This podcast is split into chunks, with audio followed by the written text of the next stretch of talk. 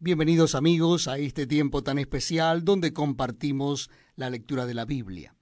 Les invito a que busquen en sus Nuevos Testamentos el capítulo 12 de Primera Corintios.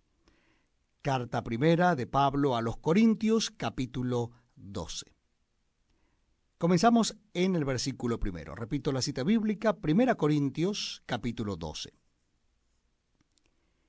No quiero, hermanos, que ignoréis acerca de los dones espirituales. Sabéis que cuando erais gentiles, se os extraviaba llevándoos como se os llevaba a los ídolos mudos. Por tanto, os hago saber que nadie que hable por el Espíritu de Dios llama anatema a Jesús. Y nadie puede llamar a Jesús Señor sino por el Espíritu Santo. Ahora bien, hay diversidad de dones, pero el Espíritu es el mismo. Y hay diversidad de ministerios, pero el Señor es el mismo. Y hay diversidad de operaciones, pero Dios, que hace todas las cosas en todos, es el mismo. Pero a cada uno le es dada la manifestación del Espíritu para provecho, porque a éste es dada por el Espíritu palabra de sabiduría, a otro palabra de ciencia según el mismo espíritu, a otro fe por el mismo espíritu, y a otro dones de sanidades por el mismo espíritu, a otro el hacer milagros, a otro profecía, a otro discernimiento de espíritus, a otro diversos géneros de lenguas, y a otro interpretación de lenguas. Pero todas estas cosas las hace uno y el mismo Espíritu, repartiendo a cada uno en particular como Él quiere. Porque así como el cuerpo es uno y tiene muchos miembros, pero todos los miembros del cuerpo, siendo muchos, son un solo cuerpo, así también Cristo. Porque por un solo espíritu fuimos todos bautizados en un cuerpo, sean judíos o griegos, sean esclavos o libres, y a todos se nos dio beber de un mismo espíritu. Además, el cuerpo no es un solo miembro, sino muchos. Si dijese el pie, porque no soy mano, no soy del cuerpo, por eso no será del cuerpo. Y si dijere la oreja, porque no soy ojo, no soy del cuerpo, por eso no será del cuerpo. Si todo el cuerpo fuese ojo, ¿dónde estaría el oído? Si todo fuese oído, ¿dónde estaría el olfato? Mas ahora Dios ha colocado los miembros, cada uno de ellos, en el cuerpo como Él quiso. Porque si todos fueran un solo miembro, ¿dónde estaría el cuerpo? Pero ahora son muchos los miembros, pero el cuerpo es uno solo. Ni el ojo puede decir a la mano, no te necesito, ni tampoco la cabeza a los pies, no tengo necesidad de vosotros. Antes bien, los miembros del cuerpo que parecen más débiles son los más necesarios. Y a aquellos del cuerpo que nos parecen menos dignos, a estos vestimos más dignamente. Y los que en nosotros son menos decorosos, se tratan con más decoro. Porque los que en nosotros son más decorosos no tienen necesidad, pero Dios ordenó el cuerpo, dando más abundante honor al que le faltaba, para que no haya desavenencia en el cuerpo, sino que los miembros todos se preocupen los unos por los otros. De manera que si un miembro padece, todos los miembros se duelen con él, y si un miembro recibe honra, todos los miembros con él se gozan. Vosotros pues sois el cuerpo de Cristo y miembros cada uno en particular.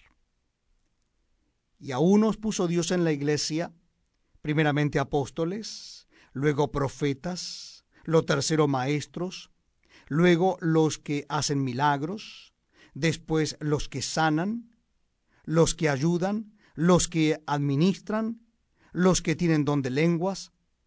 ¿Son todos apóstoles? ¿Son todos profetas? ¿Todos maestros? ¿Hacen todos milagros? ¿Tienen todos dones de sanidad? ¿Hablan todos lenguas? ¿Interpretan todos? Procurad pues los dones mejores, mas yo os muestro un camino aún más excelente.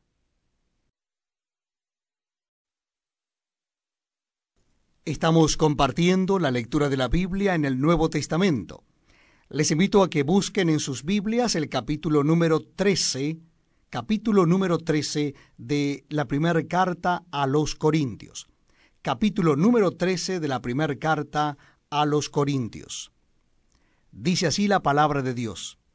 Si yo hablase lenguas humanas y angélicas, y no tengo amor, vengo a ser como metal que resuena o címbalo que retiñe.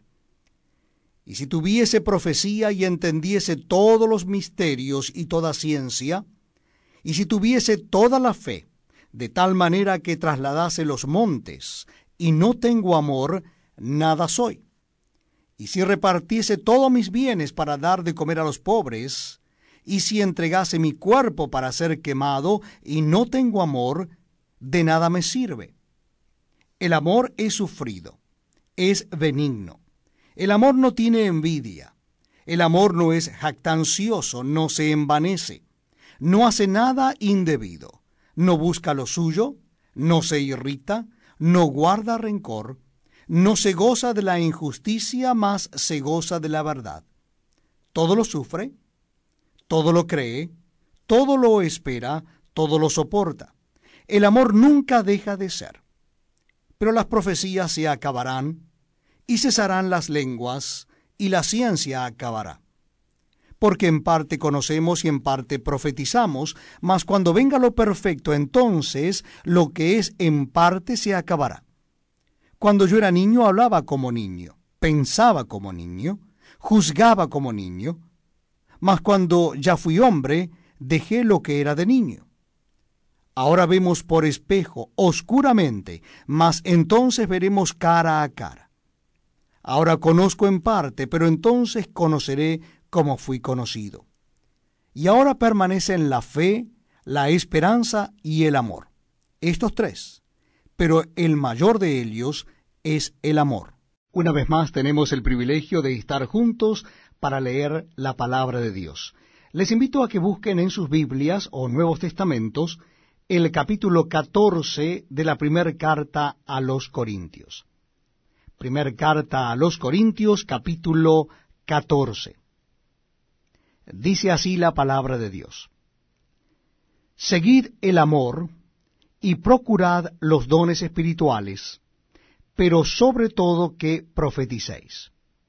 Porque el que habla en lenguas no habla a los hombres sino a Dios pues nadie le entiende, aunque por el Espíritu habla misterios.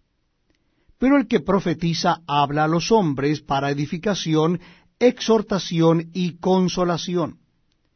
El que habla en lengua extraña a sí mismo se edifica, pero el que profetiza edifica a la iglesia. Así que quisiera que todos vosotros hablaseis en lenguas, pero más que profeticéis, porque mayor es el que profetiza que el que habla en lenguas, a no ser que las interprete para que la iglesia reciba edificación. Ahora pues, hermanos, si yo voy a vosotros hablando en lenguas, ¿qué os aprovechará si no os hablare con revelación, o con ciencia, o con profecía, o con doctrina? Ciertamente las cosas inanimadas que producen sonidos, como la flauta o la cítara, si no dieren distinción de voces, ¿cómo se sabrá lo que se toca con la flauta o con la cítara? Y si la trompeta diere sonido incierto, ¿quién se preparará para la batalla? Así también vosotros, si por la lengua no diereis palabra bien comprensible, ¿cómo se entenderá lo que decís? Porque hablaréis al aire. Tantas clases de idiomas hay, seguramente, en el mundo, y ninguno de ellos carece de significado. Pero si yo ignoro el valor de las palabras, seré como extranjero para el que habla, y el que habla será como extranjero para mí. Así también vosotros, pues que anheláis dones espirituales, procurad abundar en ellos para edificación de la iglesia. Por lo cual el que habla en lengua extraña, pida en oración poder interpretarla. Porque si yo oro en lengua desconocida, mi espíritu ora, pero mi entendimiento queda sin fruto. ¿Qué pues? Oraré con el espíritu, pero oraré también con el entendimiento. Cantaré con el espíritu, pero cantaré también con el entendimiento. Porque si bendices solo con el espíritu, el que ocupa lugar de simple oyente, ¿cómo dirá el amén a tu acción de gracias? Pues no sabe lo que has dicho. Porque tú a la verdad bien das gracias, pero el otro no es edificado. Doy gracias a Dios que hablo en lenguas más que todos vosotros. Pero en la iglesia prefiero hablar cinco palabras con mi entendimiento, para enseñar también a otros que diez mil palabras en lengua desconocida. Hermanos, no seáis niños en el modo de pensar, sino sed niños en la malicia, pero maduros en el modo de pensar. En la ley está escrito, en otras lenguas y con otros labios hablaré a este pueblo, y ni aun así me oirán, dice el Señor. Así que las lenguas son por señal no a los creyentes, sino a los incrédulos. Pero la profecía no a los incrédulos, sino a los creyentes. Si pues toda la iglesia se reúne en un solo lugar, y todos hablan en lenguas, y entran indoctos o incrédulos, ¿no dirán que estáis locos? Pero si todos profetizan, y entra algún incrédulo o indocto, por todos es convencido, por todos es juzgado, lo oculto de su corazón se hace manifiesto. Y así, postrándose sobre el rostro, adorará a Dios, declarando que verdaderamente Dios está entre vosotros. ¿Qué hay pues, hermanos? Cuando os reunís, cada uno de vosotros tiene salmo, tiene doctrina, tiene lengua, tiene revelación, tiene interpretación, hágase todo para edificación. Si habla alguno en lengua extraña, sea esto por dos o a lo más tres, y por turno, y uno interprete. Y si no hay intérprete, calle en la iglesia y hable para sí mismo y para Dios. Asimismo los profetas hablen dos o tres, y los demás juzguen y si algo le fuera revelado a otro que estuviere sentado, calle el primero. Porque podéis profetizar todos uno por uno, para que todos aprendan y todos sean exhortados. Y los espíritus de los profetas están sujetos a los profetas, pues Dios no es Dios de confusión, sino de paz, como en todas las iglesias de los santos.